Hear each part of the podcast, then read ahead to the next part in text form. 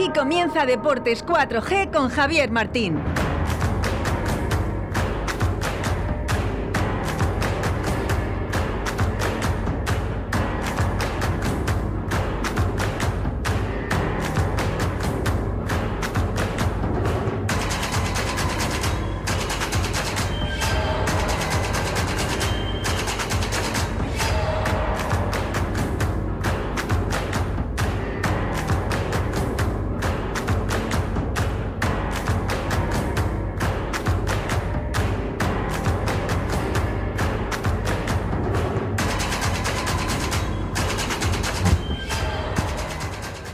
Muy buenas tardes, señoras y señores oyentes. Dos y diez minutos de la tarde. Bueno, empezamos un poco tarde. Hemos estado hablando también de deportes en el anterior programa, directo Valladolid, pero bueno, ha sido un poco entre risas y, y comentarios diversos ¿no? de los demás compañeros que creo que merecen muy mucho la pena porque yo creo que la gente también ha estado atenta a todos los comentarios.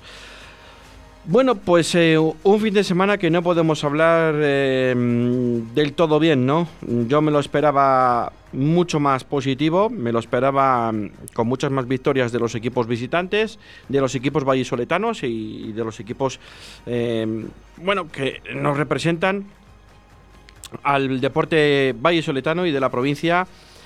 Cayó el Real Valladolid, cayó el baloncesto, eh, cayeron las chicas de balonmano y solo pudo de momento eh, conseguir la victoria ese eh, Atlético Recoletas que le viene muy bien a victoria ante el frigorífico Morrazo, Cangas. Y bueno, vamos a hablar aquí en estos momentos para analizar un poco todo. a mí me da mucha pena que los más de 2.000 aficionados que fueron a Oviedo este fin de semana o ayer a pasar el día y tal, afortunadamente tuvieron un día maravilloso, según me han contado. Eh, bueno, pues eh, han venido con una derrota mm, dura, dura en el aspecto del marcador, 3-0. Eh, yo creo que, bueno, viene todo, viene todo provocado por esa expulsión de Raúl García Carnero, que esa entrada en el minuto 10 y en el minuto 13, pues se exime ya y entra al bar para expulsar al jugador blanco y violeta pues condicionó del todo el partido, que un gran partido que se podía haber visto en el nuevo Tartiere. Y no sé, no podemos ser adivinos, pero no sabemos qué hubiera pasado, ¿no? Pero yo estoy seguro que si el Real dice 11 para 11, mm, no cae ni. Vamos, no cae, no cae, no cae, no cae, no cae, no cae. No pierde ese partido. Estoy convencido totalmente, vamos, al 100%. vamos a hablar del baloncesto, que una pésima primera parte le pudo eh, los nervios o la presión de mm, ese jugador ex NBA, Margasol, que pidió tener un vestuario para él solo, que pidió eh, calentar él solo en una parte del pabellón, pues yo lo respeto todo, ¿no? Pero vamos a ver, hombre, que eres humano. ¿A qué pides un vestuario para ti solo? Yo la verdad es que hay cosas que no acabo de entender en este mundo del deporte, ¿no? Luego él sí que ha tenido palabras de agradecimiento a la ciudad ¿no? y a la afición vallisoletana, pero pedir un vestuario para ti solo. ¿Dónde vamos, hombre? ¿Dónde vamos, por favor? Margasol, tío. Que, que, que sí, que ha sido mucho, que eres y que lo serás siendo, ¿no? Pero vamos a ver, hay que ser también más humano y ser más compañero, ¿no? Y, todo. No lo sé, hay cosas que se me escapan a mí en esta vida y esa es una de ellas, de verdad. Vamos a hablar em, sin ir más lejos de fútbol porque tenemos a Roberto Antolín que se nos mete ya el tiempo encima. Luego en la última parte de, mm, la segunda parte de los deportes hablaremos con Carlos Patino que va a venir en nuestros estudios del rugby, de esa selección española, de ese 15 del León, que vamos a tener, a tener también al compañero de Teledeporte como prometido quedamos y vamos a tener en directo y vamos a tener, vamos a hablar ampliamente aproximadamente 25 minutos de ese rugby valle soletano y a partir de las 6 de la tarde la tertulia con los demás tertulianos. Vamos al meollo de la cuestión. Roberto Antolín, muy buenas tardes. Muy buenas tardes, Rubén. ¿Cómo estamos? Estamos, ¿no? Pues estamos con un poco de pena, ¿no? Porque, bueno, más de 2.000 aficionados siguiendo a, a Oviedo, a tierras asturianas, a pasar el fin de semana, a pasar el día de ayer, que, que, me han comentado que hizo bastante bueno y que fue un día maravilloso, pero luego, pues no acabó tan bien como queríamos, ¿no? Fue una pequeña decepción eh, yo creo que nadie o casi nadie de la parroquia vallisoletana se esperaba una derrota tan dura, aunque fueran estos momentos, mm, y más en estos momentos, ¿no? Con la euforia que veníamos de Tenerife. Hay que decir la verdad que, bueno, pues la expulsión condicionó todo el partido. El Valladolid no supo jugar con 10, que es cierto, que jugó, sobre todo la primera parte, mucho mejor con 10 que cuando salió del, descanso. Pero bueno, tu opinión en líneas generales, eh, generales eh, Roberto.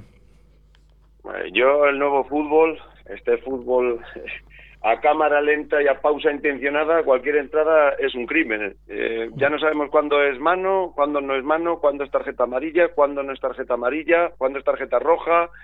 Eh, este nuevo fútbol que se arbitra desde el bar con seres humanos, yo creo que la herramienta es buena, pero que las personas que lo utilizan no han jugado nunca al fútbol, es otro deporte. Yo no digo que fuera injusta la expulsión, a mí me parece roja directa, porque la entrada es durísima, pero yo creo que el fútbol nunca se ha visto a cámara lenta y a foto fija. Si arbitramos todas las acciones que suceden así durante un partido, estaremos parando constantemente el partido, porque ya no sabemos dónde entra el bar y cuándo no entra. Eh, parece que si la acción sobre un contrario mm, no le sucede absolutamente nada y el, jugador contrario se hubiera levantado rápido, eh, no hubiera sido tarjeta roja y expulsión, pero como le hizo bastante daño en la entrada, aunque luego puedo volver a incorporarse, eh, estuvo bastante tiempo atendiéndole, pues ahí ya fue a revisarlo y decidió expulsar al jugador. No lo entiendo. O sea, si una acción es roja, es roja inmediatamente. Eh, inmediatamente tarjeta roja. Yo no entiendo esta forma de arbitrar, no la comprendo. Creo que es otro deporte diferente al deporte que yo me enamoré de él y también he hecho un poco de menos eh, alguna vez una pequeña autocrítica por parte del entrenador del Real Valladolid. Eh, siempre hay excusas. Mm, eh, escucha la rueda de prensa y me da mucho la atención, antes de los partidos y después de los partidos. El Real Valladolid siempre se enfrenta a una superpotencia del fútbol mundial. Siempre. Tú lo escuchas hablar sobre la Morevieta, sobre el Real Oviedo, sobre cualquier equipo de la Liga Smartbank, con todos, vamos, con todos los respetos. Y parece que se va a enfrentar el Real Valladolid al Liverpool de Jürgen Klopp, al Manchester City de Pep Guardiola, al Bayern de Múnich de Nagelsmann, es increíble. O sea, así es evidente que pase lo que pase, siempre ganas. Si ganas el partido, que es lo que pasa la mayoría de las veces, porque tienes mejores futbolistas y mayor presupuesto, eh, tenemos un mérito enorme porque hemos ganado a una superpotencia del fútbol mundial. Si perdemos, no pasa nada. No pasa nada porque nos hemos enfrentado a un equipazo o porque el bar nos ha perjudicado, porque se utiliza mal, pero yo no quiero buscar excusas. Pero claro, es que llevamos cinco expulsiones y nadie lleva cinco expulsiones. No lo sé. Yo siempre escucho lo mismo y ya uno se cansa. Siempre preguntas amables por parte de la prensa, los que acuden allí, yo no sé a qué van. No lo entiendo. La prensa que va allí nunca le hace ninguna pregunta porque igual se enfada no sé, alguna vez te puedes equivocar y no pasa nada. Alguna vez hay que reconocer el acierto del equipo rival. Hay que reconocer, por ejemplo, que el Real Oviedo con menos recursos, si es verdad que se enfrentó contra 10, la autogestión del equipo salió bien hasta el descanso, pero que después del descanso, Ciganda y el Real Oviedo te pintaron la cara. Y no pasa nada por reconocerlo. O sea, es, Ciganda lo reconoció. No les hemos dejado desarrollar su fútbol. Y es verdad. Con menos recursos y con jugadores teóricamente inferiores alguna vez reconocer las cosas en rueda de prensa no pasa nada. O sea, te hace más humano. No lo sé.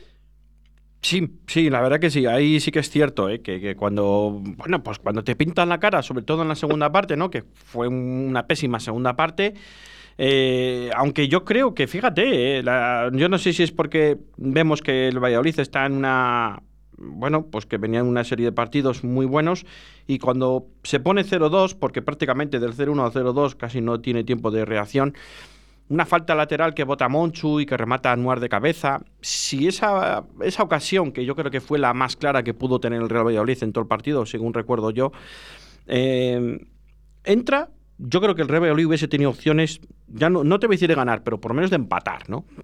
O, igual hubiesen caído cuatro, ¿no? No lo sé, no lo vamos a saber nunca.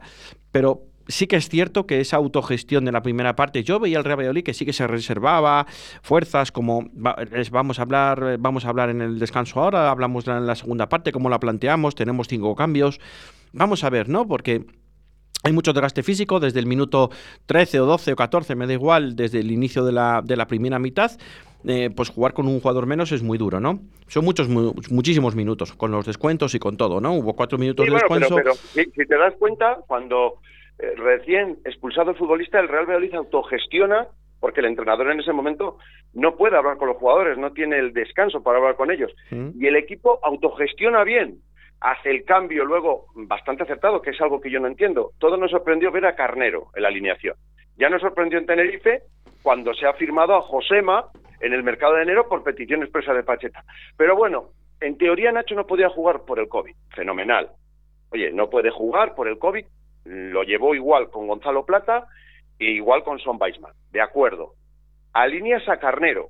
Nos sorprende a todos porque es un futbolista que él mismo ha reconocido que si no hubiera tenido contrato con el Real Valladolid hubiera dejado el fútbol. Lo alineas otra vez de inicio. Expulsan al jugador y luego metes en el campo al jugador que debería haber estado de inicio, a Nacho. Porque si no estaba para jugar todo el encuentro, lo tuvo que jugar tras la expulsión de Carnero. Yo no entiendo esa manera de gestionar. Y luego, si has firmado a Josema y es petición tuya, lo lógico y lo sensato, porque el jugador pensará, ¿a qué he venido yo al Real Valladolid? Para ser suplente ya era suplente en el Elche. Sí. Para ser suplente en segunda división en el Real Valladolid, encima, por petición expresa de mi entrenador, yo no lo entiendo esa manera de gestionar. Luego en la segunda parte lo introduce para ponerlo como lateral izquierdo y a Nacho adelantarlo para ir a por el partido cuando llevas perdiendo por 2-0.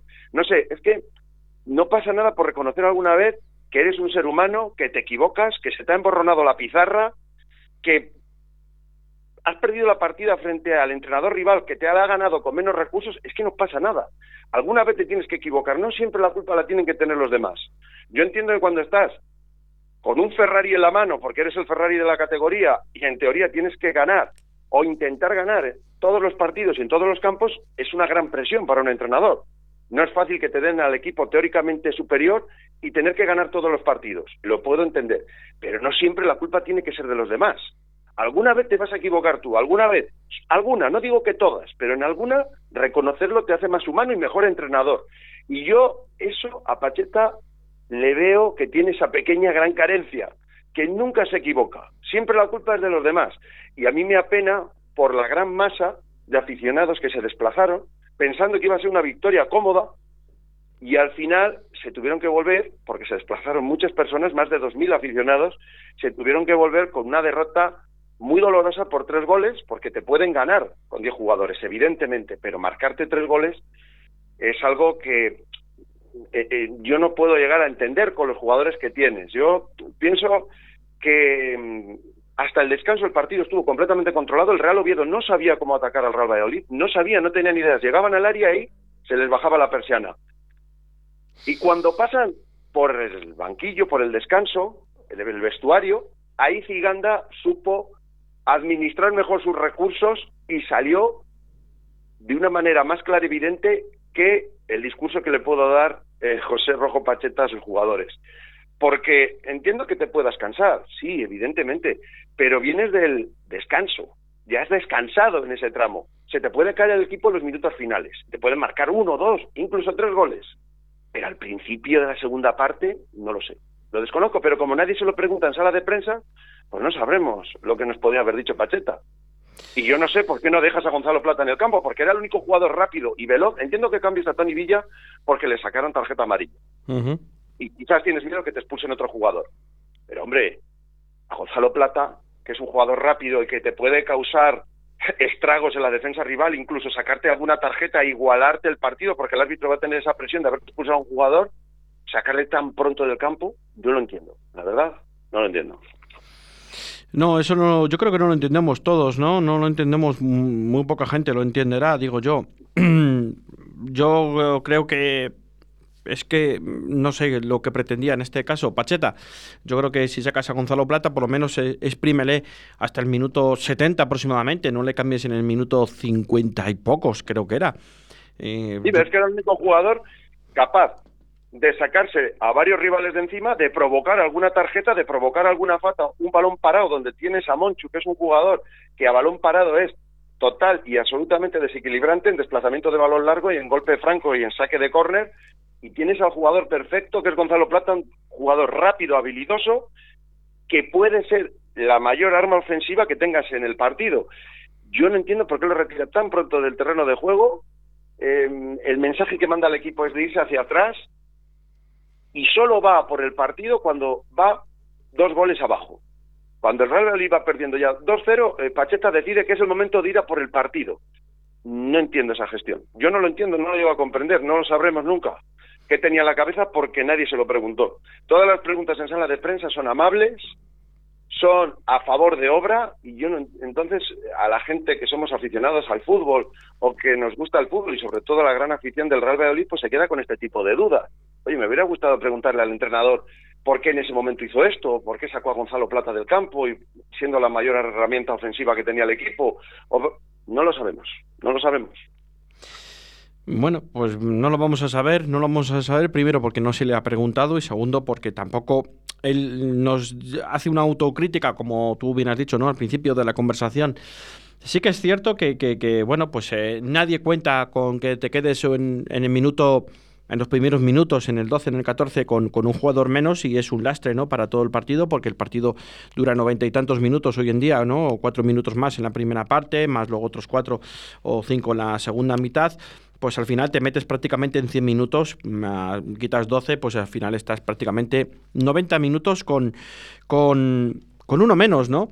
Y es muy largo, el fútbol es bueno, pues los partidos se hacen largos, eh, ¿no? Hay que saber gestionar eso. Pues yo creo que ahora mismo el Real Valladolid por plantilla puede intentar hacer yo no soy nadie para decirlo, ¿no? Pero creo que tiene que saber gestionar un partido con 10 jugadores. Creo que eh, Sergio González, con todos los defectos y con todo lo que lo hemos criticado aquí, creo que también algunas veces entrenaba ese tipo de circunstancias, cosa que con Sergio González creo que el Real Valladolid solo sufrió una expulsión en, los, mm, en las más de tres campañas que estuvo con el Real Valladolid y eso dice mucho de él. Mm, pero bueno, vamos a ver, el, próximo sábado hay un partido... ¿Sí? La alineación de, Nacho, yo no lo entiendo. Eh, tú introduces en el equipo a Raúl Carnero ya frente al Tenerife, un jugador que él mismo ha reconocido que si no hubiera tenido contacto con el Real Valladolid hubiera dejado la práctica del fútbol. Eh, evidentemente es un jugador que lleva muchísimo tiempo sin competir, no es lo mismo entrenar que competir, y en esa acción yo creo que entra y no mide bien la acción, por eso hace esa entrada, porque si es un jugador que está acostumbrado y tiene ritmo de partidos, esa entrada no la haces. No la haces, salvo que seas el Yamik, que sí que es propenso a hacer ese tipo de acciones, que se le va alguna vez la cabeza. Pero si no, es complicado que lo haga un jugador que juega todos los sábados y todos los domingos y todos los fines de semana. En teoría no alineas a Nacho de inicio porque ha tenido el COVID, pero es que luego lo introduces en el partido para que juegue casi la totalidad de los minutos, salvo los diez primeros, tras la expulsión de Raúl Carnero. ¿Por qué no lo pusiste desde el principio? Porque yo hubiera entendido, bueno, es que a Nacho no la línea por el COVID, perfecto. Expulsión de Raúl Carnero, vale. El cambio, entra José en el lateral izquierdo. Y todos hubiéramos dicho, vale, sí, lógico. Eh, lo pone porque, mira, ves, Nacho no estaba para jugar. No, no estaba para jugar. Pero cuando introduce a Nacho, ¿por qué lo pone? ¿Por qué no lo has puesto de inicio? Yo no puedo entenderlo. Yo, estoy seguro que Nacho no hubiera hecho esa entrada. Estoy convencido. No, no, no, yo creo que no. Yo creo que Nacho, Nacho no estaba para jugar, luego lo vimos, ¿no? Que no estaba todavía, no está en ese proceso, ¿no? Yo creo que le falta todavía un, 10 días o 15 días para que vaya cogiendo esa forma, como le pasó también a Luis Pérez, ¿no? Cuando tuvo COVID, ¿no? Pues, pues tuvo una serie de jornadas que no jugaba porque, bueno, o, jugó, pero porque no quedaba más remedio, porque creo que Seidi Yanko estaba con la selección y, luego, bueno, pues luego se lesionó, etcétera. Pero mm, le va a pasar lo mismo a Nacho, ¿no? Ahora mismo, en teoría, va a jugar Nacho el próximo partido y está a una tarjeta de la suspensión de, de un encuentro. Eh, Josema que los minutos que salió no se le pudo ver mucho, pero parece que tampoco está para jugar muchos minutos, o a mí es la impresión que me dio. Y Monchu, ayer cuando tuvo que correr, no podía correr, pues se le veía que le adelantaban por la izquierda, por la derecha, etcétera. quedan 11 partidos.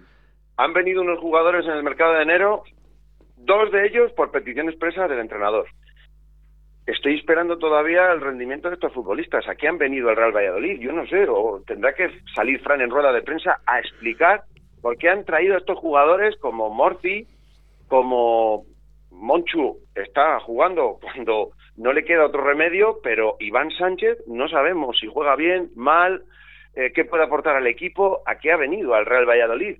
Eh, yo es que no lo sé, es que son peticiones expresas del entrenador. Josema ha dejado un equipo de primera división donde era suplente de Mójica y Mm. resulta que ahora es suplente en el Real Valladolid en segunda división. Eh, yo no lo entiendo. Yo la verdad, esa gestión no lo entiendo, porque para tener jugadores reservas hay un filial. El Real Valladolid tiene el Real Valladolid Promesas que no está haciendo una temporada maravillosa, pero para estar de relleno en el banquillo pienso que te pueden valer. Cuando has traído esas herramientas que le están costando un dinero al club, será para utilizarlas, porque tú conoces a los jugadores. Pacheta conoce a Iván Sánchez, es petición suya, conoce a Josema. Pones a Raúl Carnero en el lateral izquierdo, eh, en teoría Josema es central, pero no lo pones, porque ahora mismo los centrales son el Yamik y Javi Sánchez. Entonces, ¿a qué viene Josema al Real Valladolid? Yo, yo es que no, yo me hago preguntas, no lo entiendo. Si la dirección deportiva es en teoría la que contrata jugadores, eh, estos dos futbolistas son peticiones de, Pacheta. Entonces, ¿quién contrata a los jugadores? ¿El entrenador o la dirección deportiva? Que es lo que dice Pacheta siempre. No, no, esas preguntas son para la dirección deportiva. No sé, son las dudas que me quedan en la confección de la plantilla, en la gestión de los recursos, en los fichajes del mercado de enero. No lo entiendo. Yo es que no lo entiendo y como no le pregunta a nadie en sala de prensa, pues nos quedaremos sin saberlo. No sé, y yo creo que el Real Valladolid va a ascender. ¿eh? Igualmente, este partido es un accidente. El Real Valladolid tiene dos rivales con los que te va a tener que jugar el ascenso directo, que son un Almería ya con muchas dudas. El otro día no pudo con el Club Deportivo Lugo. Un Eibar que le costó lo suyo ganar a un equipo como la Morevieta. Tiene una salida muy complicada la próxima jornada frente al Tenerife, que el Tenerife ganó esta jornada y va a jugar en su casa. Y el Amorebieta va a per el perdón, el Almería pierde a Omar Sadik, que es su mejor futbolista. Tres de los dos goles los marcó Sadik en esta jornada y va a perderle. O sea que el Real Valladolid no va a tener ningún problema para ascender de forma directa, pero me quedan ese tipo de dudas. No lo sé. Sí, bueno, vamos a ver, vamos a ver cómo... Sí, porque aparte que el Almería tiene una salida complicada, yo creo que también el, el, el Ibar tiene una salida complicada, que va a casa de, de, la Ponferradina, ¿no? No sé si lo habías comentado tú ahora mismo también. Sí, ha empatado a cero la Ponferradina en esta jornada y en el Toralín todos los rivales sufren y el Ibar es un equipo que le cuesta sacar muchísimo los partidos, le cuesta sacar mucho los partidos y no gana de forma holgada ningún rival. O sea, estos resultados que vemos en el Real Valladolid, ganando por cuatro goles, eh, que hemos podido disfrutar de ellos en el Heliodoro frente al Tenerife, este tipo de resultados, o a la Morevieta en el José Zorrilla, el Eibar no gana ningún rival de una forma tan clara y contundente. No, y además Entonces, que, que, que, que el Eibar, lo hemos dicho, ¿no? Que ha marcado en el segundo 10 eh, un gol de un jugador que fue expulsado la semana pasada, que le levantaron la tarjeta roja, y así quedó el partido, 1-0. En el segundo 10 sí. y así quedó. Y así quedó. Sí, sí, no, sí. Le cuesta mucho sacar sus partidos adelante. Eh, yo veo a Real Valladolid como primero, a Ibar como segundo y el Almería jugando el playoff. Eh, eso es mi apuesta a día de hoy, quedando 11 jornadas. Todavía queda mucho, queda mucho, quedan 11 largas jornadas y todavía esto tiene que dar muchas vueltas, pero yo estoy seguro que el Real Valladolid eh, va a ascender de forma directa con los jugadores que tiene. En casa se está mostrando con puño de hierro, el próximo rival es Las Palmas, Las Palmas con García Pimienta, el nuevo entrenador, tras la destitución de Pepe Mel, pues eh, es un rival que le cuesta muchísimo desplegar ese fútbol que quiere el entrenador García Pimienta, que no olvidemos eh, que es un entrenador que viene de la base del Fútbol Club Barcelona, que entrenó al filial de, del Barça, y que es un rival que no se le va a cerrar. Es un rival eh, que con su entrenador está intentando inculcarle su sello, que es Made in Barça, Made in La Masía, toque de balón, intentar jugar bien al fútbol, y eso le beneficia al Real Valladolid, con lo cual que frente a Las Palmas, que es un rival que ya conoce el Real Valladolid porque tuvo la eliminatoria de Copa del Rey, no veo que sea un partido que le vaya a causar muchísimos problemas a, Pacheta, que en rueda de prensa, la, la, rueda de prensa antes del partido, comparará a Las Palmas con el Bayern de Múnich de Robert Lewandowski, pero esto es el día a día. Bueno, pues vamos a ver cómo evoluciona la semana, vamos a ver cómo van todos los equipos, porque sabemos que ahí el calendario se aprieta mucho y hay enfrentamientos muy directos. Roberto, nos emplazamos para el próximo viernes y para contar la última hora del Real Valladolid Las Palmas. Fenomenal. Un fuerte abrazo a todos los oyentes de los deportes de Radio 4G Valladolid. Un abrazo, Rubén. Chao. Un abrazo. Chao, chao.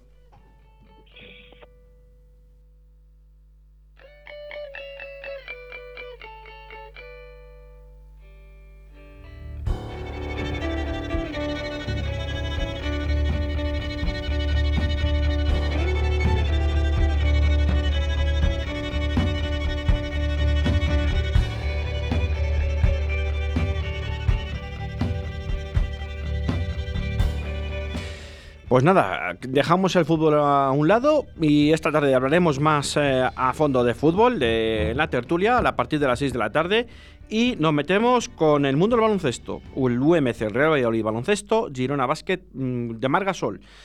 57-77 es el resultado final. Ante un 16-45 que terminó la primera parte, creo que los hombres de Roberto González al final pudieron maquillar el resultado. Eh, porque 16 puntos en dos cuartos es para hacérselo mirar. Eh, vamos a ver, ¿no? Porque sabíamos que era una mm, era un partido muy complicado, era un partido que el Girona viene con una territoria ascendente y vamos a ver cómo, bueno, eh, el Real Valladolid UMC Real Valladolid Baloncesto, pues venía de una mm, derrota en Palencia dando la cara eh, vamos a ver los siguientes encuentros que le quedan, que pueden venir bien al Real Valladolid de baloncesto, mm, ya que bueno, pues son encuentros que son eh, rivales directos, hay algún rival como puede ser el Movistar, que es eh, también de la parte alta, pero yo estoy seguro que alguno de los rivales de la parte alta va a echar mano y va a conseguir victorias nada, desearles suerte al, equipo de Roberto González y sus eh, jugadores, eh, su cuerpo técnico también. Y nada, eh, suerte para, para, los próximos partidos que los vamos contando por aquí,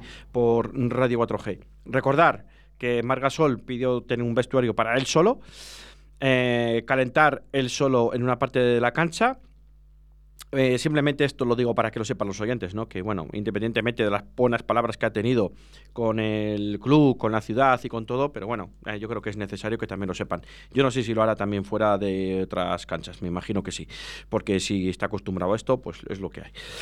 Pasamos de mm, baloncesto, pasamos al balonmano. El Atlético Valladolid Recoletas, eh, frigorífico Gangas del Morrazo, 31-26 eh, en el pabellón Huerta del Rey, que se supieron sobreponer a, esa serie de derrotas que el Atlético Valladolid Recoletas y que le metió en esos puestos de descenso, afortunadamente, que va a ir saliendo, mm, bueno, pues eh, al final eh, pudo hacerse con la victoria, con una gran primera parte eh, que fueron al descanso por 15 a 12 goles, y luego en la segunda parte que ganaron los hombres de David Prisionero también por 16 a 14 goles. Bueno, resultado final 31-26, dos puntos más para seguir en la pelea y seguir en la lucha, y seguramente que ahora se enfrentan también con un rival directo, que es el Balomano Sin Fin de Cantabria. Recordar que las chicas del Caja Aula, Caja Rural Aula Valladolid cayeron... con el líder, con el Super Veravera de Amara, eh, cayeron 27-29. Se llegaba al, al término de los 30 primeros minutos, empate a 14 pero la mayor calidad de las chicas de, la isla eh, pudieron llevarse el encuentro por 13 goles a 15 en la segunda parte, total 27-29. Desearles mucha suerte a las chicas de Miguel Ángel Peñas y nada, vamos hablando del balonmano en las próximas ediciones. Hacemos un alto en el camino súper rápido y nos metemos ya con el rugby con Carlos Patino. 2 de abril. Primera gala Premios Pesca Río de la Vida a nivel nacional. Espacio Multiusos de La Vega. 200 pescadoras y pescadores del país nominados a los premios Mujer Pescadora, Carp Fishing, Depredadores, Mejores Montadores de Moscas y Streamers, Mejor Club de Pesca España, Salmónidos, Agua Dulce y Mar Costa. Premio a la mejor gestión fluvial de España, Premio Conservación y Medio Ambiente y muchos más para el evento de pesca más importante del año. Sábado 2 de abril, Espacio Multiusos de La Vega. Colabora Ayuntamiento de Arroyo de la Encomienda. Patrocina Rapala, VMC, Okuma, Sufix, Storm, Dynamit, Carp Spirit, Hostal Restaurante La Abuela, Miel de Braña y Radio 4G. A ver, Jaime, ¿qué podemos encontrar en librería Papelería La Flecha? Pues libros, ¿no? Libros, claro, pero también bolsos aneque, juegos de Playmobil, mochilas y mucho más. Es que librería Papelería La Flecha no es cualquier librería. Librería Papelería La Flecha, calle Almendrera número 11, Arroyo de la Encomienda.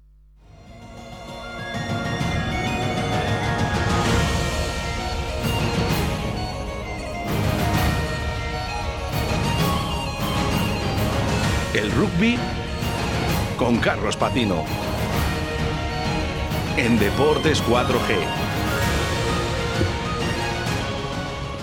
Bueno, pues un día más aquí con Carlos Patino para hablar de ese rugby, con ese 15 del León, que creo que tenemos muy buenas noticias. Sí, sí, sí, sí, tenemos muy buenas noticias. No es un día más en cuanto al balón ovalo y Rubén. No, no, no, no, no.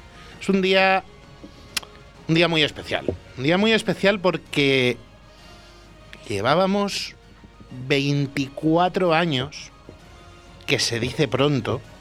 Bueno, Víctor eh, ni estaba por aquí, yo creo. Nuestro, nuestro técnico no andaba ni por aquí, en el, en el mundo. 24 años pudiendo decir... Mira, no lo voy a decir. Lo voy a poner con un sonido. El año que viene, en Francia sonará esto.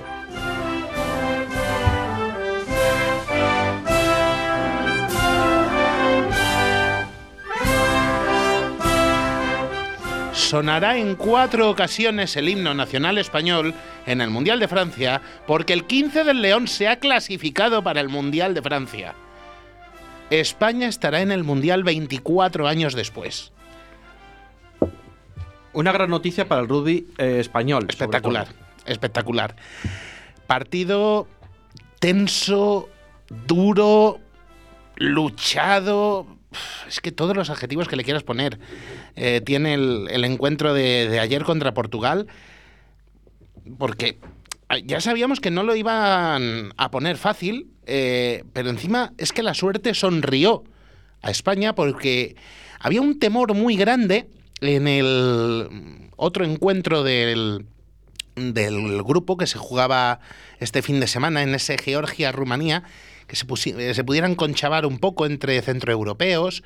Georgia ya sabemos que tiene la plaza adjudicada desde hace eh, mucho tiempo y pensamos que, bueno, pues a lo mejor se deja llevar para intentar favorecer a Rumanía. Pues no, no. Consiguió eh, la victoria eh, Georgia y, bueno, pues le dejaba a España el camino expedito para decir, si ganáis a Portugal, muchachos, os venís con nosotros al, Mundial. Eh, bastaba con victoria simple, no hacía falta bonus con, el resultado que se, había dado en el encuentro entre los, los centroeuropeos y, y nada, pues eh, los de Santi Santos pues se pusieron a hacer los deberes. Hizo los deberes la selección y, y desde el principio, porque eh, Portugal, como se esperaba, apretaba de una forma espectacular. Sabíamos que la tres cuartos de Portugal era peligrosísima.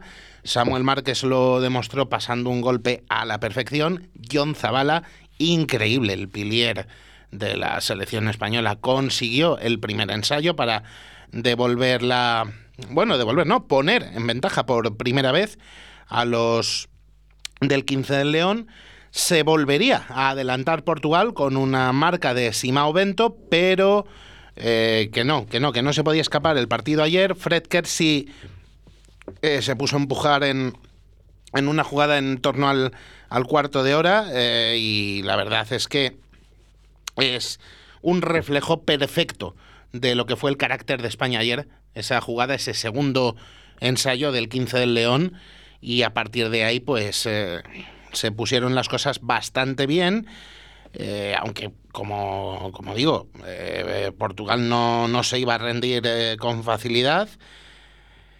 Cogería buena ventaja pasados los 20 minutos. España, pasado el 25, de hecho, con otro ensayo de Marco Pinto. Por cierto, estos dos, tanto el de Kersey como el de Pinto, los pasaba Manu Ordaz pero se acercaba mucho Portugal poco después de la media hora con ensayo de Betancourt que pasaba Márquez y al descanso pues se aclaraban un poquitín las cosas para los españoles porque Marco Pinto conseguía repetir anotación y ponía el 24-17 con el que se llegaba al descanso.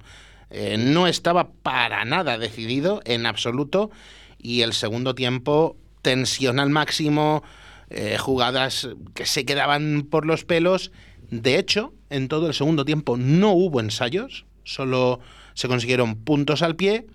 Y ahí, bueno, pues miento, sí, sí, hubo un ensayo en la última jugada, pero durante la mayor parte del segundo tiempo solo al pie. Mm, duelo entre Márquez y Ordaz. Salió victorioso Ordaz en este caso, porque bueno, pues poquito a poco se fueron entonando las cosas. En torno a la hora de partido, estaba ya con el 33-23 España. Tenía, era una diferencia que le daba una cierta tranquilidad al, al 15 del León. Eh, pero bueno, eh, yo no sé si los nervios o qué, pues en la última jugada hubo una acción que la que Charlie Malí vio la tarjeta amarilla, eh, se quedó en inferioridad y lo aprovechó Portugal para apretar todavía más con el 33-28, con un ensayo, en busca de una nueva jugada en el último segundo que le diese la oportunidad, pero no fue así. Y con ese resultado final, 33-28, se alcanzó el pitido eh, final del, del colegiado y se alcanza Francia 2023, que bueno, pues en realidad hay que destacar también, lo hablaremos luego con el invitado que nos está esperando. Ayer era muy especial eh, todo porque no cabe eh, otra cosa sino recordar que ayer y todos estos partidos que se van jugando estos meses, España los jugaba con 16. Ese jugador número 16 no era la afición, que también. Ese jugador 16 era Cagua Leuma. Que desde ahí, desde, desde donde esté, ha ayudado a empujar y, y bueno, pues ha echado una manita también el espíritu de Cagua, que Sí, nos ha permitido conseguir el objetivo. Antes de hablar con, con nuestro invitado, vamos a escuchar dos eh, breves sonidos del pospartido de ayer. El primero, el del capitán Fer López, que se dirigía así a los medios dentro de la enorme alegría que tenía. Agradecer a todos los que siempre hicieron fuerza por nosotros, la verdad que nunca bajamos los brazos por ellos, por nuestra familia y la verdad que hoy empujaron más que nosotros, la verdad, y el público y, y que el rugby existe en España, eso es muy importante. Ahora se va a ver en todo el mundo y, y vamos a dejarnos la cara también en la Copa del Mundo, no vamos a ver qué pasa. Y eh, después de Fer López hablaba el seleccionador, Santi Santos. No es que nos hayamos vuelto majaretas en Deportes de 4G Valladolid, eh, aquí en el 87.6 de la FM, en el 91.1 para los amigos de Tierras de Pinares, sino es que esos 24 años de espera, pues, pues salieron, salieron y, y bueno, pues lo van a escuchar nuestros oyentes al final del corte, como salieron. Que bueno, estamos muy felices, que es un éxito de, este equipo, de este grupo, que ha superado muchas adversidades, pero sobre todo que es un triunfo de todo el grupo español. ¿no? Aquí hay, hay mucha gente, algunos están formados futbolísticamente fuera de, de España, otros están formados futbolísticamente aquí, pero que es un trabajo de muchos años, de los clubes, de las territoriales, de todo el grupo español.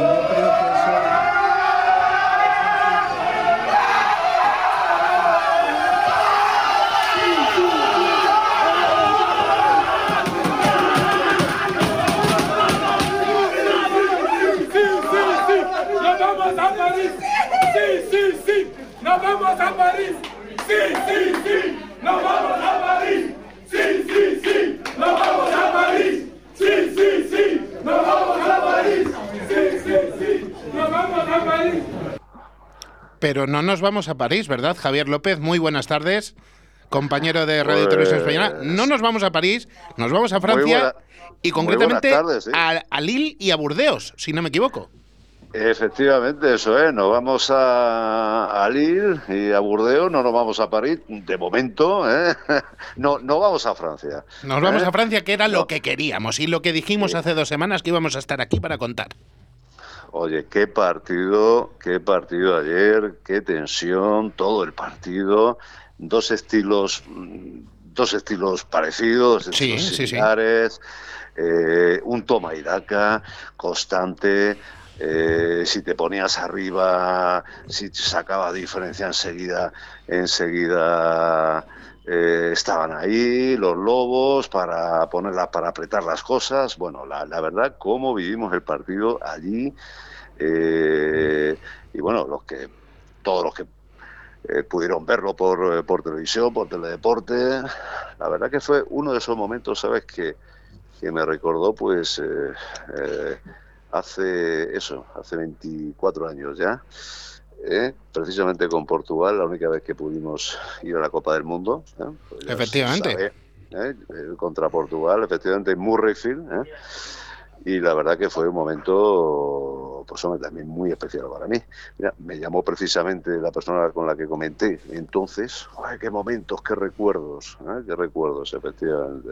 Pues ahí estamos, en Francia, ya en la Copa del Mundo. ¿eh? Lo único que Por eh, fin. eh, la verdad es que mm, sí, hemos conseguido el pase, pero nos falta año y medio todavía, pero no hay que perder de vista lo que se viene en Francia, que eh, tenemos ya los enfrentamientos, porque lo, eh, lo del Mundial de Rugby es una, una cosa espectacular, tenemos ya el día y la hora y la ciudad No en la que se va a jugar año y medio antes. Bueno, fíjate. Es sí, que sí, eh, no, me- te- me- me- eh, me no- mandado, ¿no? no- Pero- no- no lo puedes ver, Javier, pero está, está Rubén alucinando porque con lo, con lo de los horarios del fútbol ya está alucinado el pobre, pues que, que- que- esto se haga con tanta antelación. Mm, Recordamos, porque el grupo que le ha tocado a España es de mucha tela. Eh, es, es- es algo complicado, ¿verdad? Sí, sí, sí. Sudáfrica. Oye, No, no, Sudáfrica, empezamos con no- Irlanda. ac- Empezamos con empezamos Irlanda, con Javier. Irlanda, efectivamente. Ni más ni menos. Nada, Irlanda, fíjate. ¿eh? Lo del trébol. Casi nada. Eh, Casi nada. Seguimos con Sudáfrica, los dos en Burdeos. Ah, los Springboks. Fíjate, creo que son los campeones del mundo, ¿no? Los únicos- Sí, me suena, me suena que no me ¿no? suena que no se les da bien eso de levantar copas Webeli, sí. Sí, Sí, sí, sí. sí, sí, se les da bastante bien. Y luego visita a los del Cardo, a, Cardo, Escocia. ¿eh? Esa- ese partido ya será en Lille y el cuarto partido, porque también es otro motivo de celebración, España en Gales 99 solo pudo disputar tres partidos, porque era el formato Sí. de la Copa del Mundo en aquella época, ahora serán cuatro y será contra el rival de la repesca, que ahí sí que te voy a pedir mm, tu opinión. ¿A quién ves más em, posible, más probable que, que nos toque ese rival de, de la repesca? Que recordamos Ese puede ser Tonga, Hong Kong, Corea Puede ser o Tonga, Hong Kong, Corea, hombre, Tonga, Hong Kong, Corea, pues, pues Tonga, Tonga. ¿eh? Tonga, mira, además, eh, ¿os acordáis que eh, en Madrid, ahí en el central, la Complu, hace eh, dos, tres años, dos, tres otoños, en, en una, en una ventana de, de noviembre, me parece que hace tres, tres, tres Sí, a mí me quieren, me quieren, me quieren Sí, sonar po- tres po- de algo. po- tres años, sí. Eh, bueno, oye, ahí fíjate, eh, ahí perdimos, perdimos, eh, me parece que por 15 puntos, si no recuerdo mal, ¿eh? perdimos por 15 puntos.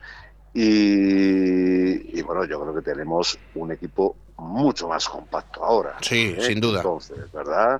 Entonces yo creo que Tonga, igual que Georgia, ¿eh? igual que Georgia, hace unos años era, bueno, Georgia, fue, fíjate, imbatible, ¿no? Tenías ahí a, a todo el PA jugando, a toda la delantera y jugando en el top 14, ¿no? Dices, bueno, calla, espérate, ¿qué vamos a hacer aquí, no? Que, eh, pues ahora Georgia está ahí, y Tonga, yo no lo veo tan, tan lejos. ¿eh? No. Y si no, mira, pre- No, no. pre- pregunta, pre- pregunta a los teros, ¿no? A Uruguay, ¿no? Lo que hicieron en la Copa del Mundo, ¿no? Le sorprendieron a Fiji, ¿no? Sí, sí. Por ejemplo. y, y nosotros, por ejemplo, hemos conseguido ya ganar a Uruguay en alguna ocasión.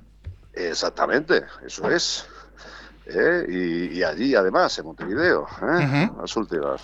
O sea que eh, tenemos, eh, hemos, yo creo que hemos podido disfrutar de un campeonato de Europa, ¿eh? de un campeonato de Europa muy igualado, muy equilibrado, el más, eh, el más eh, apasionante y el más equilibrado de los últimos mm, tiempos, sin lugar a dudas, para mí. Un campeonato de Cada- Europa, eh, Javier, que no, que no se nos olvide, que todavía lo puede ganar España. Si consigue la. Si consigue Eso la es. victoria en Tiflis. Ojo que es Pues que mira. parece que sí, sí, no, que, que ya hemos conseguido la clasificación, que aquí no queda nada en el juego. No, no, no, no. Sería No, no, claro. el primer campeoneto de Europa de Naciones para la selección si conseguimos la victoria en Tiflis. Claro, claro, y, y eso, y eso lo, eh, lo recordé eh, mm, ayer, ¿no? Eh, bueno, primero, ¿cuál es el objetivo? Hombre, el objetivo prioritario, el objetivo principal, fundamental, clasificarse para la Copa del Mundo. Ya está. Esto lo conseguimos, esto lo conseguimos ayer. Oye, ¿y cómo podemos cerrar esta fiesta del rugby español? Pues con una victoria en Tiflis, vamos, eso está clarísimo, ¿no? ganando en Tiflis y eh, consiguiendo por primera vez, como tú bien dices, Campeonato de Europa. ¿eh? El Campeonato de Europa. Oye, ¿dónde, dónde hay que firmar? europea. ¿Dónde hay que firmar? fíjate. Yo, oye, van a intentarlo. Yo No, este- vamos, no me este- cabe ni la más este mínima equipo- duda. A, a este equipo yo le veo lo, capaz de capaz de todo en este sentido. Hombre, luego ya Copa del Mundo, eh, Irlanda, Sudáfrica y tal, pero yo creo eh, que llegados allí y si digamos llegamos con una buena planificación, una buena preparación, rivales que, que te vayan haciendo crecer y estar a tono para afrontar tan importante cita, hombre, evidentemente eh, pues no, no, no, hombre, ganar está algo complicado, ¿no? Pero yo, por ejemplo, recuerdo, fíjate, en aquella vez que, que nos clasificamos, hace 24 años, eh, en Murrayfield, ahí jugamos, se jugó una, un triangular, ¿no?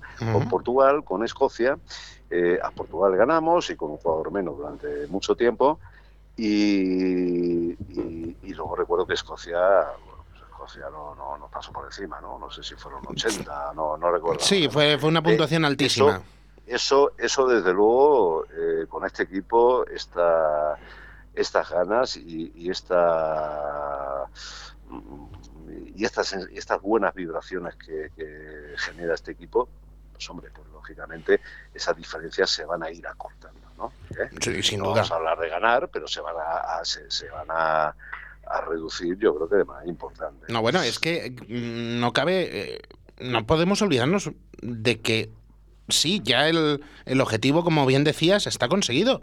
Pero es que se ha producido un avance notorio respecto a esa otra cita de 1999. España va a llegar a al final de este Campeonato de Europa de Naciones como decimoquinta o incluso decimocuarta del mundo. Que son palabras muy mayores y que hace unos años nos sonaban a utopía. No, no, sí, aquí hace, hace no demasiado verdad, digo, a ver si no bajamos del 20, ¿no? De- del top 20, de cerrar el top 20. Bueno, pues ahora fíjate, ahora... Es que nos podemos poner tú a tú con tenemos el Italia. top 15. Sí, sí, a- a- ahora digamos, aquí el objetivo va a ser, oye, venga, eh, top 15. Y sobre todo poder estar con ahí el tier 2, ¿verdad? Que es una de las, eh, uno de los objetivos con, con selecciones del tier 2 y poder eh, estar con ellas y poder ir mejorando paso a paso, ¿no? Para ello, pues hombre, pues hace, evidentemente, hay que gestionar esto bien. Yo entiendo que la que, que World Rugby, ¿eh? Pues va eh, bueno, pues, a ayudar económicamente, y esa es la, la- la cuestión, para que eh, el rugby en nuestro país siga, o sea, digamos, vale, no sea esto flor de, de un buen momento, ¿no? No, para nada. Sino que tenga una continuidad, ¿eh? que tenga una continuidad razonable y que eh, pues, pues eh, ni se estanque ni nos durmamos en los laureles, sino que eh, tenga una progresión, ¿eh? una progresión razonable que nos vaya llevando, pues oye, pues mira, del top 15 al, al- de cerrar el top 15 o, o el decimocuarto, como tú comentas, a cerrar el, top 10, pues bueno, pues tampoco Pues ya, es se- tanto, ya sería un salto, ya sería un salto Eh, importante. Sería, sería un salto importante, porque sí, pa- parece, es cierto, que del 15 al 10, oye, pues tampoco hay tanto, pero claro, es que es que ahí hay un salto muy importante. Sí, ¿no? sí, sí, sí. primeros. Lógicamente hay un salto eh, que no es numérico, que numéricamente no lo parece tanto, pero por la calidad de, eh, de, de las- de los 15, ¿verdad? Eh, de los equipos, pues sí que es un salto, una diferencia bastante importante. Os quería hacer una pregunta yo a los dos expertos de rugby. ¿Qué posibilidades No, no, tenéis? experto, experto Javier, yo aficionadillo. ¿Qué posibilidades eh, creéis o veis que pueda tener España de ganar en Tiflis? Yo, sinceramente, viendo la tendencia que tiene la selección en este campeonato, lo veo. Además, mm, Tiflis ya no es ese escenario terrible en el que era imposible. Portugal ha conseguido el empate ya en esta edición. Mm, ¿Por qué no? Sí. ¿Por qué no? Estoy totalmente de acuerdo con Carlos. Ya te digo, si, si esta pregunta eh, me la haces hace cinco o seis años, eh, te diría, "Pf, pues hombre, eh, no, más bien no. Pero ahora, ahora, ahora es absolutamente viable, como dicen los lobos han empatado allí, eh, mira, Rumanía el otro día, que, que, perdió por tres puntitos ahí en su casa en Rumanía. Bueno, no, no es Tifli, pero te quiero decir, eh, o sea, la cuestión es que eh, Georgia no es ese rival eh, inasequible de hace unos cuatro, cinco, seis años, sí. Exacto. O sea, difícil, por supuesto que va a ser. Posible. También. También. Sí, sí, sí. También. También. Sí, y, además va a ser complicado, pero va a ser, pero puede ser. Hay otro, hay otro aspecto que quería comentar contigo para, para ir despidiendo este, este monográfico que le hemos dedicado, como merece la ocasión, a, a la clasificación de España para la Copa del Mundo, que mm, hay ya mimbres de futuro que se están viendo. Mimbres que se llaman John Zavala, Joel Merkler, bueno, bueno, eh, Kerman aunque ayer no estuviera, hay mucho, mucho jugador de futuro que nos puede dar muchas alegrías en esa Copa del Mundo. Eh, esa es la, además de la clasificación en sí misma, de contar con los, con los jugadores más, eh, más clásicos, más veteranos, efectivamente, lo que tú dices, la buena noticia, la gran noticia es que tenemos, es que hay gente. ¿eh?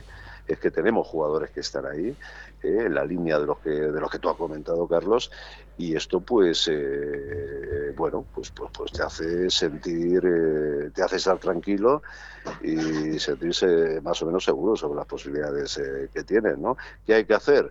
Pues pues trabajar, trabajar, trabajar en esa línea, ¿no?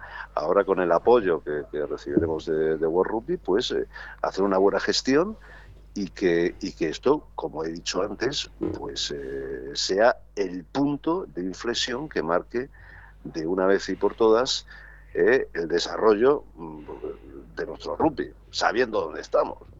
estamos en España, que esto no, que no es Francia, que no es el Reino Unido, ¿no? por hablar del hemisferio norte, eh, pero que el rugby tenga una consideración y una importancia superior. Vamos a confiar en ese, en ese punto de, de inflexión, en ese crecimiento que necesita el oval en España y que, ¿por qué no? Vamos a, a pensar en que lo va a tener. Muchísimas gracias por haber estado con nosotros estos minutos, Javier, dentro de la enorme alegría que seguro que, que todavía tienes después de aunque, aunque hayan pasado casi 24 horas ya, no, más de 24 horas de, de la clasificación, pero...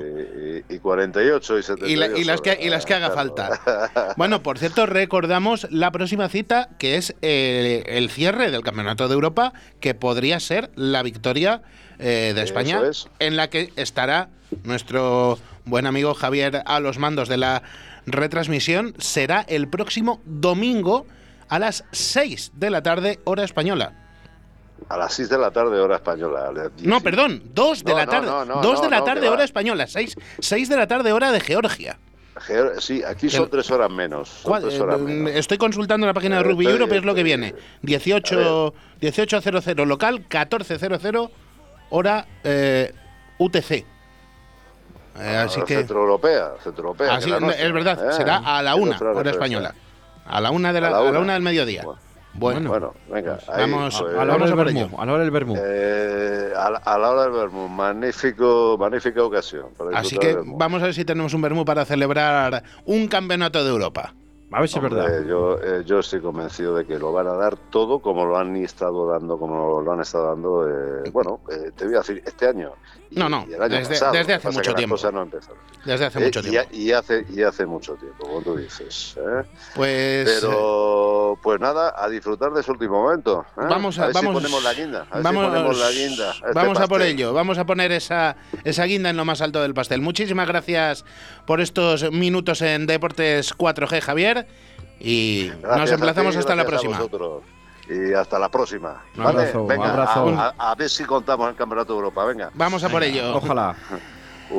Un, abrazo grande. Otro. Eh, dos, dos, apuntes muy, muy, muy breves, eh, Rubén, porque el rugby vallisoletano nos ha dado dos alegrías también este fin de semana. Victoria de Silverstone en El Salvador Emerging frente a Hernani Sub-23 y victoria de Creal y El Salvador, las chamichicas, ante Cau Valencia. ¿Qué significa eso? Que a lo mejor la semana que viene no estamos contando solo un campeonato de Europa si hay un poco de suerte. A lo mejor estamos contando el retorno de Creal y El Salvador a División de Honor. Bueno, pues ojalá también, que sea así. ¿Te apuntas? Me apunto. Pues nos apuntamos, nos apuntamos a ello. El, ese partido será el domingo a las once y media en los campos de Pepe Rojo. Perfecto. Oye, eh, para terminar, muy rápido. ¿Qué ha pasado en Eh, Seis Naciones? bueno, ha pasado, ha pasado de todo. Porque la gente la tenemos en ascuas. Ha pasado de todo, ha pasado de todo. Eh, no somos buenos pronosticando, ya se lo habíamos dicho, pero bueno. eh, ¿Qué pasó en Gales? Gales, Pues Francia. Ganó, ganó Francia, ganó Francia en Gales, 9-13. Francia lo tiene, lo tiene ahí, casi casi al alcance de la mano. Esa me la llevé yo. Italia plantó cara a Escocia, lo cual ya es noticia. ¿Mm? Una victoria de Escocia, pero con una Italia muy digna. 22-33. Y los de la Rosa se hundieron, para mi disgusto. La Rosa se hundió en Twickenham. Y para el mío. Sí, porque fallaste. Porque por una vez ibas con, con Sí, Inglaterra, sí. Así que ya me estoy poniendo la, la esperanza eh, con los de la Rosa. 15-32 se llevaba ese partido Irlanda. Eh, última jornada, próximo fin de semana. Se nos acaba ya el torneo. Tendremos un Gales-Italia. Intrascendente, realmente, porque ninguno de los dos tiene opción de nada. Bueno, Italia de evitar la cuchara de madera, pero vamos a dejarlo entre imposible y prácticamente imposible. Irlanda-Escocia. Bueno, no lo he dicho, el Gales-Italia será a las 3 y cuarto de la tarde. El Irlanda-Escocia a las 6 menos cuarto en Dublín. Irlanda tiene opciones. Vamos a repasar ahora 30 milésimas de segundo la clasificación. Y Francia recibirá a Inglaterra a las 9 de la noche del sábado. Otra edición del Le Crunch, pero sin demasiadas opciones para Inglaterra. Bueno, sin prácticamente ninguna opción, pero todas para Francia. Francia depende de sí misma. Depende Si de gana, sí misma. Depende si gana, de sí ¿no? misma. Pero es que Inglaterra tiene un dilema. ¿Le hago un favor a los vecinos de, de la isla de al lado? Siempre y cuando ellos cumplan contra Escocia. ¿O qué? Porque el partido en París va a ser cuando el de Dublín ya haya acabado. Así que vamos a ver qué es lo que ocurre. Se podía haber unificado horarios ahí. No porque los horarios están establecidos desde mucho Desde antes de empezar el torneo sin saber qué es lo que va a pasar. Es una de las es uno de los ingredientes de la magia del Seis Naciones. Bueno, pues vamos a hablar. Eh, ¿Nos la jugamos? Venga, nos la jugamos. Yo digo que se lo lleva Irlanda, fíjate. Pues yo creo que Francia. Contra pronóstico, porque todo el mundo lleva semanas dando por, por ganadora a Francia. Pues yo digo que no. Pues yo, Yo, es que digo, yo digo que es que Irlanda está haciendo un juego. Bueno, eh, no sé, no sé muy bien cómo definirlo, pero dinámico, un juego muy irlandés. Y Francia ha dejado dudas en Gales. No sé. Vamos a ver. Bueno, ahí lo dejamos. Yo. Oye, y todo esto sin bola, ¿eh? Que Sin no, bola, la- no sin la- bola. no la Esta hemos sacado hoy. Esta vez no hay bola. Irlanda, Carlos Yo, y un yo- servidor. yo apuesto por Irlanda. Francia. Eh, pedir disculpas a, a Tony Miranda que le hemos robado 8 minutos. Pero es que, pero es que oyentes, llevábamos pero creo 24 años esperando a contar lo que hemos contado. La ocasión nos merecía. Así que vamos a dejar ya, acaban los deportes 4G. Nos volvemos a escuchar a partir de las 6 de la tarde en la tertulia y les dejamos con Tony Miranda ya. Chao, chao, chao.